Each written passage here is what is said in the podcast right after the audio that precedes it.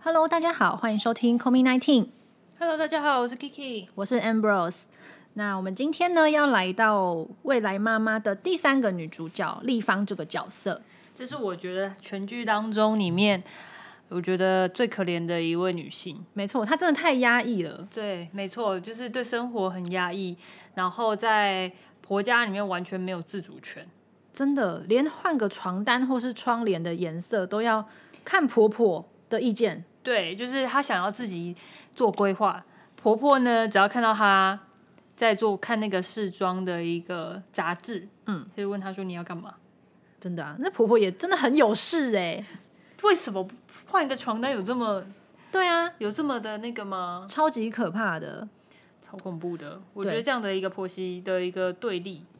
我觉得好不健康哦。没错没错，我一直都觉得丽芳她这么压抑，她会不会有一天突然发疯，然后就拿刀砍哎、社会新闻案件，对啊，因为这个这个健康呃这个关系真的是太不健康到一个极致了。尤其呢，当他女儿从国外回来，哇，这个就是媳妇跟女儿的对比立刻出现，对女儿，她可以很明确的说，我不喜欢这个床单，这床单非常的老派。嗯，她就直接买另外一个颜色，然后婆婆就说：“哎呀，这女儿眼光好，对有完时全尚，有品味。如果是媳妇拿的呢，你为什么可以自己更换？你”有她问都过还我没吗换呢、她都还没换，她只是拿了一个杂志，婆婆就说：“你要干嘛对，然后呢，后来呢是要他女儿来帮他选，帮他的大嫂选床对单的颜色。？”真的很瞎哎、我觉得这真的是太 over。对，然后女儿带朋友回来开趴，把家里搞得很很很混乱，然然后后我真的没办法接受，对，然后她哦我应说：“该哎呀会发，火他。朋友多嘛，然后那个讲到说，呃，丽芳好像都没有带朋友回来家里过，哎，然后他就说，啊，丽芳我们又不熟，出去外面就好啦。对，这就是不平等，就是其实我们都可以理解说，媳妇跟女儿一定不一样，一定对，但是这个婆婆显露出来的那种那种差距跟那种讲话的神态，让人感到非常的不舒服。超级，尤其。嗯，我记得他在讲，就是有意无意都会特别讲到说，呃，要不要生小孩这件事，嗯，他就会说，嗯每一句听起来都很刺耳，对，就说那个谁比较少比较早结婚，都生了，对，对，那我我们家都没有动静。对，对，所以说这个真的是一个无形的压力。而且呢他妈妈，我觉得我觉得丽芳她妈妈当然也是希望她赶快就是生孩子，因为地位嘛嗯，比较可以巩固，可以理解。因为呢，毕竟像他们那样的一个有钱有势的一个大家族，一定会希望有小孩来巩固。嗯，那而且我在里面剧里面常听到，就是呃，一段婚姻里面，如果你没有小孩的维维持，哦，爱情爱情什么就是爱情是会过去的，对。嘿，然后小孩是一个润滑剂，这样，对对对对对对嘿，对，就是两个人可能没什么话题啊，但是小孩会是一个话题，没错，嗯，认同吗？不认同啊。 为什么他不会怕说小孩是问题的来源？不是，如果你这个感情里面没有爱情的话，那你那干嘛在一起？对啊，那你小孩是润滑剂，那对重点就像你说的，如果小孩不是个润滑，他也是个问题的祸首。对啊，哎、小孩一出生不是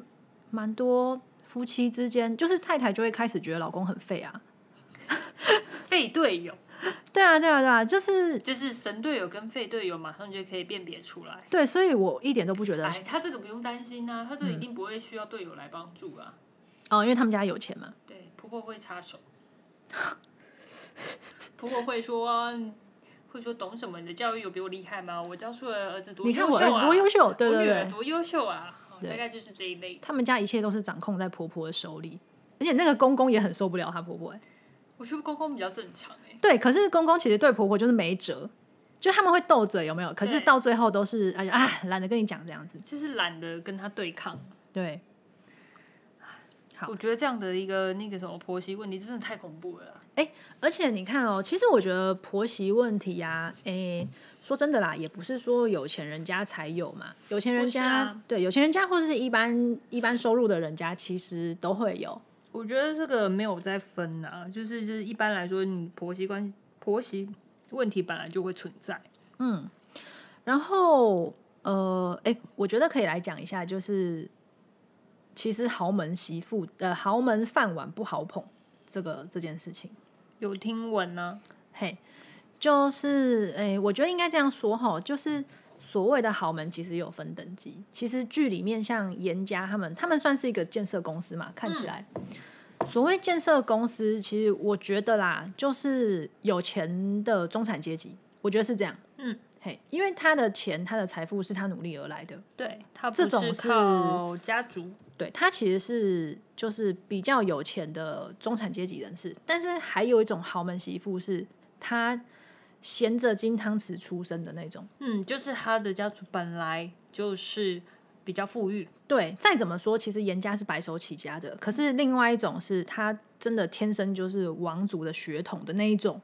哦，那那个真的就是又不一样。对，那呃，说真的，其实有钱人是很在意自己的后代的，嗯嗯，然后他们会希望生小孩，这个可以理解，而且他们也会更希望是生男孩。对这就是嗯从古到今不变的吧？我觉得就是所谓的重男轻女的概那个观念还是有深深烙印着。那所以说，你身为这样子的家庭的媳妇啊，诶，其实也不要觉得说哦，好像生活的很光鲜亮丽或怎样。其实他们在那里面的生活跟一些心理上的压力，可能是我们外人很难以想象的。因为我们是没有身历其境，其实很难去体会到他们到底呃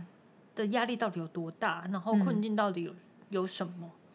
那像我朋友有一些人啊，他们呃，其实嫁的也不错，嗯，对啊，我可以讲一个我朋友的例子，就是她老公是呃，看起来就是跟严家他们差不多，就是他们所谓有钱的程度是那种父母是就是也是医生世家，然后有一些小事业，所以说家里房产也还不错，然后过得舒舒服服的这样子。那你说真的要是那种党国那种豪门吗？也不是，但是呢，就是跟严家差不多，白手起家，他、做的很成功这样子。然后呢，她就是嫁入这个家庭。那应该说，其实，呃，一开始啊，婆婆没有喜欢这个女生，嗯嗯，啊，所以说这个女生回去的时候，其实婆婆也不太搭理她啦。嘿，然后还曾经因为吃饭，就叫他们来吃饭，然后他们没有马上过来吃饭，然后婆婆就骂她，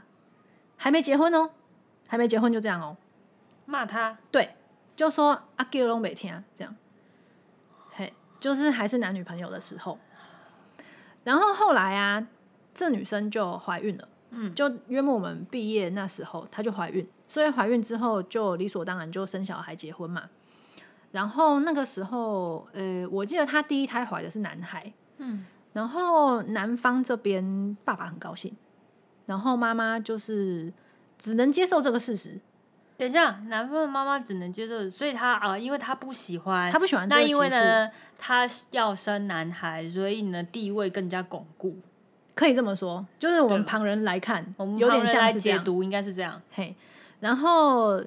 呃，这个婆婆呢，当时她就是直接出国玩了一个月，这么就是她气哦对她可能舒压的方式是这样。哦，然后回来之后，那后来就是，诶、呃，女生就生小孩嘛，然后结婚，啊，现在也生第二个妹妹了。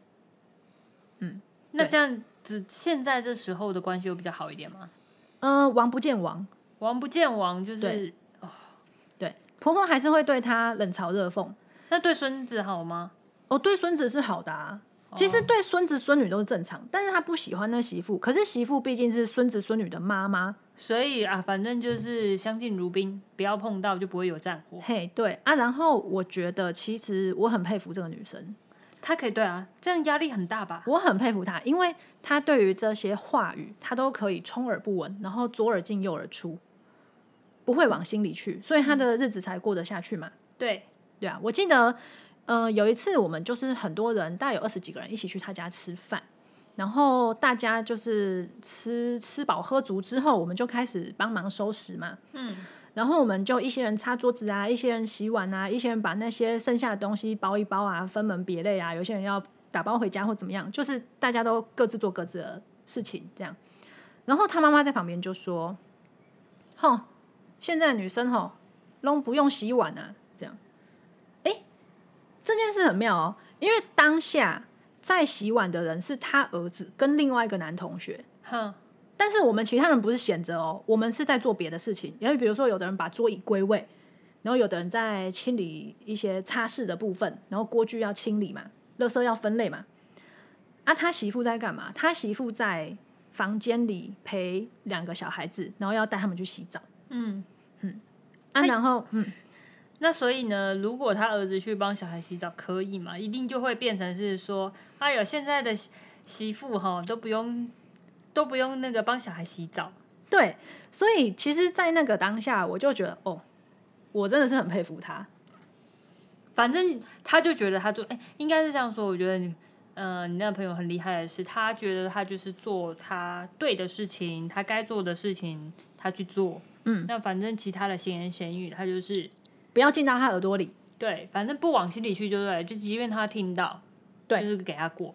即就算他听到了，啊，就听到，就管他的这样。他超厉害的欸。对啊，所以我觉得很厉害，我觉得我心理没办素质、法欸心理素质很强啊我一。定会在意，然后就会很生气。对，你要么就是自己生气，要么就是爆发出来，反正都很伤身啦。对，然后老公就会遭殃。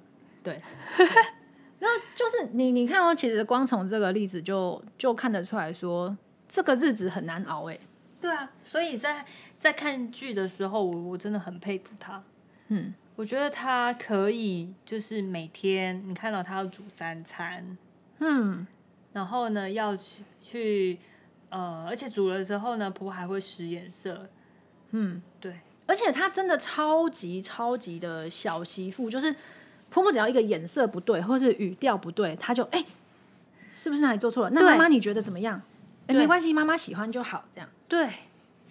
啊，我我觉得我有一幕我真的没有办法接受，我会气死。嘿，就是呢，他他女儿的就是要邀朋友来嘛，嗯然后呢就是呃有说喜欢吃大嫂做的葱油饼，哦，嘿然后呢嘿嘿他原本安排是要去看中医，对，然后他妈妈竟然跟他说哎嗯，一次没看没关系，对。我会俩公哎，哎、这个真的很夸张啊、因为因为他看中医不就为了要生孙子嘛，对，不是你叫我去看的吗？对吧、啊？然后因为你女儿今天你的朋友要来，因为要吃，葱油饼，对，然后他就违反了他自己的原则，而且重点是还不能先做哦，他还跟他说我那我先做起来，哦，哎、有这个，对啊，先做起来冰着，然后对加热。啊，他说不行呢、他说现吃的比较好吃，现做的比较好吃。天哪，好夸张哦！这我就会跟他说，那你不会自己做？对啊，就妈妈跟女儿都很 over，但我觉得这小姑就他们不行不行不，行，这很白目啊，这真的是白目，活对在啊自己世界里，就是自己好，别管他别人死活。白目还觉得我是在表达自己，对，嘿，然后还觉得自己理所当然的对，对，他觉得说，哎、我是在美国长大就是这样啊，等下美国长大了就可以没有不是？我觉得他不太懂得一些人际之间的分寸， 对，嗯，这我觉得这我看到那一幕的时候我超气的欸、嗯，不知道为什么，真的、哦，就觉得你有事吗你？就是他那个，他我那觉得应个，该是说他有点不尊重人，对，而且他那个女儿，说真的，我觉得。呃，不论是我们是那个家庭的成员，或是我我们现实生活中遇到这个人，我都觉得他不是一个好朋友的对象，他对太我们来太说自不是我了。对我们来说一定不是。对，对，所以呢哦，我真的觉得他真的太可怜。我觉得，我觉得他小媳妇的关的呃定位，我觉得有可能是因为他是从呃秘书嘛秘书，嗯然后可能变成夫人，对，然后自家可能也知道自家的状况跟严家没有办法相对等，嗯、所对以他会在这个家庭就比较是听从呃婆婆或者是丈夫的一些需求意见，然后去完成。他觉得这是他理应该做的嗯应该做的，这才算是严家的好媳妇。我觉得应该说他自己这样子的呃地位跟处境，他自己也说真的需要做一点改变，或是他自己也有责任啦。对，就是第一个，我觉得原生家庭还是有点影响，这就是为什么有的人会说两个家庭还是要门当户对。就是说，你们今天如果家庭原生家庭的背景差太多的话，其实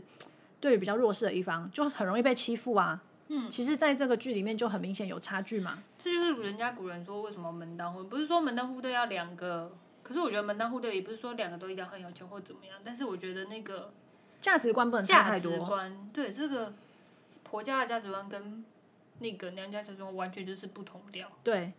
不只是不同调，而且有点差距。对，那也遇到一些状况的时候，就很容易被欺负。对，嘿，我觉得她幸好的是她老公还还好她老公都一直护着她，对，不然我真的觉得她怎么活啊？真的。然后再来就是说，除了门当户对以外啊，她原生家庭其实对她来说是给她压力的另外一个来源。而不是帮她疏解她心中的郁闷。对，你看他的妈妈一天到晚还是跟他说：“哎呀，你就是赶快帮严家生个孩子啊！你看郑浩对我们多好。当然，她妈妈一定是希望女儿过得好，嗯，也希望她能在这个家里生存下去，嗯，所以当然会希望她赶快有个小孩可以巩固一下地位，嗯，所以无形当中呢，每次的一个问候都会变成是，哎、你有没有好消息呀、”哦，你有没有就是有吃药吗？或者是嗯你有没有最近、最近跟你老公正浩还好吗？嗯，对，对这她种关心就变成压力了啊。对，因为他其实就是很迫切想要小孩嘛，对，当你你很迫切想要的东西，然后被平常一直时不时就会被关心的时候，其实你那个压力感就会无限的被放大，嗯，而且又是自己的妈妈在问的时候，对啊，因为我觉得自己的爸妈应该是自己最强大的靠山嘛，可是在这部剧里面却不是这样，爸妈其实都是他的压力跟心烦的来源之一。嗯，他变成是自己在孤军奋战。对，嗯，而且她又是比较个性又是比较压抑的对啊，一个、一个女性，那在在这个剧里面，他几乎没有任何可以宣泄的的部分，他只有待在那个阳台洗衣服的那个地方，暂时的有一个自己的喘息的空间。对，对他连在里面哭都是很压抑的哭、欸，对啊，他从来没有可以宣泄自己情绪的方法。对啊，所以我觉得她的角色定位就是一个，真的是一个蛮压抑的一个女性，对。然后他呃，从他原本是一个秘书，到他现在当了一个夫人之后，呃，其实他也还没有做好一个角色的转换，就是他一直把他自己停留在秘书那样子的角色。嗯，在看剧里面，她觉得还是她只是要把它做她她丈夫那些打理的工作啊，嗯，对啊，所以他无形之中有点矮化了自己的地位。我觉得那也是因为她的出身的关系吧，所以，嗯，对啊，家没庭有背景的不同，家庭的背景的不同，所以让她自己矮化了自己，对，所以说其实就是各种因素啊，嗯，各种因素造成说他现在位于这样子的处境，然后呃把自己搞得很压抑，压力很大。对对，那势必是要做一个很大的调整，不然他永远都是得这样继续下去。对，而且。一开始她就是去看不孕症的时候，其实我还蛮疑惑，到底为什么只有女生要去看啊？呃，应该这样说吼，就是不孕症的评估啊，是夫妻双方都要去，是同时的，所以应该是一起去吧？对啊，是一这样起才去可以啊知，道到底是谁的问题吧。没错。所以呃，剧情里面那个婆婆一直不让郑浩去看医生，对这真的是很有事，而且呢，他就是认为他儿子没问题，到底怎么样才可以确认他儿子没问题，都是媳妇的问题呢？对啊这个其实我觉得这也反映出，呃，其实就有着传统女性的一个，就是她妈妈婆婆那个角色嗯的一个思维，就是 always 都是别人的错，对，一定我不会家最是棒。我家儿子的问题。对我家儿子这么棒，这么优秀，怎么会有问题呢？对，一定都是你对，然后不能生，而且还你说不，健康，你太瘦，对对你对对巴拉对巴拉对巴拉对而且他还他们去看医生，后来不是被发现吗？对然后他还说这样子传出去多丢脸呐！哎，看医生怎么会变成一个丢脸的事情？而且你就是有病才要看医生啊，不是？ 就对啦，就是就有问题才会去对啊寻才会求寻专求业的专协业助嘛。我们对这样讲，对啊，你怎么会觉得很丢脸？所以在他的观念里面，生不出小孩是个丢脸的事情。因为他觉得怎么可能会有生不出小孩的的事情发生在他们家，对，尤其是他儿子更不可能。对，这个婆婆真的是她的脑袋需要重整。这就是传统，嗯，传统旧有的思维，他的所带来的，其实它反映出来的也是这个样子，对，就我会想觉得，嗯不过就 always 觉得，反正家里的任何问题一定都是媳妇的问题，就是呃，剧情当然是就比较比较戏剧化啦，那但是也是某部分的反映出说，哎、确实就是有这种思想存在。一定有，嗯，对，所以说，我觉得在这里啊，可以讲一下就是不孕症这件事情啊，我觉得还是要给大家正确的观念很重要。嗯那不孕症来讲的话，就是说，诶，它在妇产科里面算是一个次专科，嗯对。然后，诶，我觉得可以稍微就是改变一下它的名称，因为不孕症其实听起来对某些人来说会有点刺刺耳耳，对，所以我们通常来讲都会讲生殖医学中心。嗯，就是像现在很常对听对到对的一个名词，生殖医学或是内分泌治疗，嗯，嘿，这样子的话，其实呃，我觉得听起来比较友善一点。对然后再来就是说，因为现在呃，生殖医学的范畴已经不再是试管婴儿而已，对很多也是比如说冻卵嘛，对，然后或者说它有一些基因上面的一些需要协助的部分。所以说，这个东西它不是只有生不出来这件事情。其实它层面很广啊，所以要有一个我觉得正确跟健康的观念。嗯，然后再来就是所谓不孕症到底是什么？就是不孕症它的英文叫 infertility，那它其实是有一些诊断的标准的。然后它的标准是最粗浅的，就是说一对夫妻经过一年没有避孕的正常性生活之后，仍然没有怀孕。那什么叫做一年的没有避孕的正常性生活？其实约莫是一周一两次。一周一两次，对，然后没有避孕。那如果在这样子的频率之下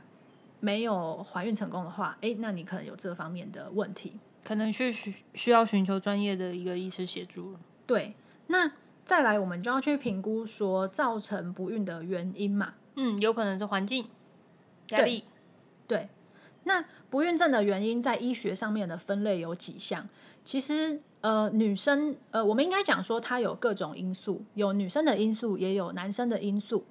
女生的因素里面包含很多，比如说卵巢、输卵管啊、子宫啊这些不同的因素。那男生的因素的话，我们就是把它归类在男性不孕这一块。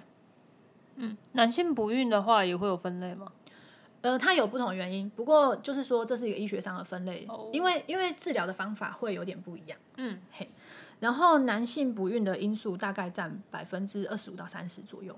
二十五到三十，对，那其他的话就是比较偏女生的因素，女生的因素有很多哦，比如说呃物理环境因素嘛，比如说她可能有子宫里面的环境有肌瘤，有一些不适当着床不容嗯身易体的这部些分问题。话，嗯那再来就是她自己内分泌的问题，嗯，就比较不只是结构上的部分，所以她要做的检查就蛮多的。就比较多，因为它有很多呃因素组成的吧。对，那不论是哪一个因素，其实最重要的就是评估跟检查嘛，你才能找出问题，然后对症下药去解决它。对，好，所以说，呃，很重要的一点是说，因为剧情里面一直都是立方在做检在查。对，然然后寻去求各个什么中中医医也呀看了，针灸也看了，然后还去看一个什么看面相的嘛，很夸张，很夸对啊张的都就是看，已经已经走死火马入啊当麻活马医了。对，那结果搞了半天，郑浩都没去看啊。而且按照现在的剧情演下去，问题应该是出在男生这一方。对，对，其实男生的不孕症评估是相当简单的，取男生经只要取精去验那个精液分析嗯，就可以了。基因分析会分析什么？精益分析的项目还蛮多的，那我们可以稍微讲一下。它主要看的部分哈，第一个就是说它的 volume，就是它的体积有多少。嗯那再来我们看它的浓度，嗯，然后看精子的一些活动力，再来会看精子的形态，精子的形态，对我们叫做 morphology，就是哦形态就是精子不是一颗头，然后一个对尾巴像蝌蚪，有的会长得比如说蝌蚪尾巴断了，嗯，头就是缺了一角，嗯，类似像这这样，这样的话，如果受孕的话，就是会变成就是它受精不容易，它可能有某某些部分是嗯缺有陷问题的，对。那再来的话会看说这个精液里面有没有抗体，有一些抗体它会去破坏一些细胞，嗯嗯所以说，好多个项目会去做分析。那很有趣的一点是，其实，在 WHO 的精益的 criteria 诊断标准里面，其实是有下修的。从原本的多少到下修到多少？比方说，在 volume 也就是体积的部分，以前是二 cc，现在是一点五 cc。哦，那再来的话，浓度的部分，以前是就是二十乘以十的六次方，现在是十五乘以十的六次方。那再来的话，就是活动力，以前的标准是百分之五十，现在是百分之四十。嗯，嘿，然后呃，morphology 就是形态，形态要一个好的形态，以前是百分之十四，现在是百分之四。百分之四差这么多，对，所以其实标准是有下修的，它的形态差距最大哎、对啊，而且这是最重要的、最严格的一个标准之一。你说形态吗？对我意思就是说，今天如果我量很多，比如说我量浓度都达标，可是我的形态都断手缺脚的，哦那这样其实不子好其嘛实如果真的受孕，其实你的 baby 的状态那应那该其实也一不定好是不好的吧，而且它根本就很可能不会受孕。哦我今天宁愿你的 morphology 是好的，好的你都是长得头好壮壮，你只是数量少，哦，我们这样的话那我还可以去提取提拿取出来用用。哦，就是用人工受孕的方式对，所以其实 morphology 是最重要的。哦，结果它是标准下修最多的，对 啊，它有对点让我这什么时候下修的啊、呃，二零一零年。哦，啊，原本的就是前一个世纪的数据了。所以其实从 WHO 的下修，我们可以看得出来说，事实上人类的经济品质是在退步的，衰减。很多因素嘛，比如说现在的环境，其实我觉呃得污染不管嗯男性嘿女性其实都是一样，对所承受的压饮力食啊，什么各方面压力也是。嗯，那像我们以前也有做很多男性不孕这一块。是说真的啦，就是工程师的比例稍微是高了一点，我觉得是呃，第一，它的那个工时时间长，嗯，然后加上饮食的一些习惯，嗯，然后其实活动就是你你想嘛，工程师，但基本上你工作时数长了之后，你生活就没有什么品质啊，对，那承受的压力又大，对对对你提到的几个，其实全部都是它的危险因子。对啊，那套用到现在的一个环境。大家试想一下，你今天面临的工作环境是不是一样？对啊，现代人就是这个环境、啊这就是现，代的，其实就是文明病啊。 对，也可以这么说。就是现在大家其实一定，不然为什么生殖医学的越来越普遍，对对，而且其实看诊的人数真的还蛮多的耶欸嗯而且很多，多都是生殖医学的中心越盖越大。对对对对对，而且现在其实越来越多提供这样子的服务，对啊，嗯我觉得改了名词之后，大家比较可以去去接受嗯它，不然其实你被扣的不孕症的这个帽子，其实你真的，对，你会觉得他已经就是直我接觉得它认是定你有对病，你已经被判了死刑了，对对对对对，那个心理的感受度其实差蛮多的。真的。对，所以就像说提，其实里面那个加菲他是咨询师的角色，他对有提到说，他们不会说他是不孕，他只是说宝宝还在路上。对，宝宝还在路上，就是你换了一个名词之后，哦，那个感受度差非常的多。对，那、其实这也是事实啊。对啊，是啊，是事实。嗯对啊，不然以前你讲到不孕症这个，我觉有得的人真的会心里很挫折啊，真的、啊，因为你就是你还没有看就已经被宣判了。宣判呃，立德西北森啊，这样子。对，然后呢，你你这个传出去就是，就是你的婆婆或者是你的周边的人都觉得哦，你哎、他会觉得你是一个缺陷哎、对啊。那以女生来说，其实我觉得这是另外一个无形的一个大压力。哎、你有没有听过以前？你还记得小时候健康教育都会教说，婚前要去做优生保健的健康嗯有检查。有，对，啊那、我问你，如果做出来，你你要怎么办？对啊，我其实还蛮想问结婚的朋友们，他们婚前真的有去做这样的一个健康检查吗？我是没有听说过哎、如果真的做了，哎对啊，如果做了真的是有怎样，状况，对啊，你就要退婚吗？你就不结了吗？对啊，啊，那就这样不子，你结今天了是在吗买一个商品哦、今天这个商品你不满意，我我不要退买货了，七天鉴对赏啊期，这退样货很。奇怪吧？所以我一直觉得很纳闷，其实这个也是我以前念书的时候，我就觉得很莫名其妙。对，所以说以前啊，呃，有一个科别叫优生保健，我们现在已经不讲优生保健了。你怎么会去讲什么叫优生？对啊，而且好了，你就算当初检查的结果是 OK 的，嗯，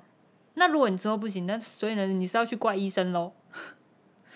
检查有失误是不是？对，我要质疑你检查有误。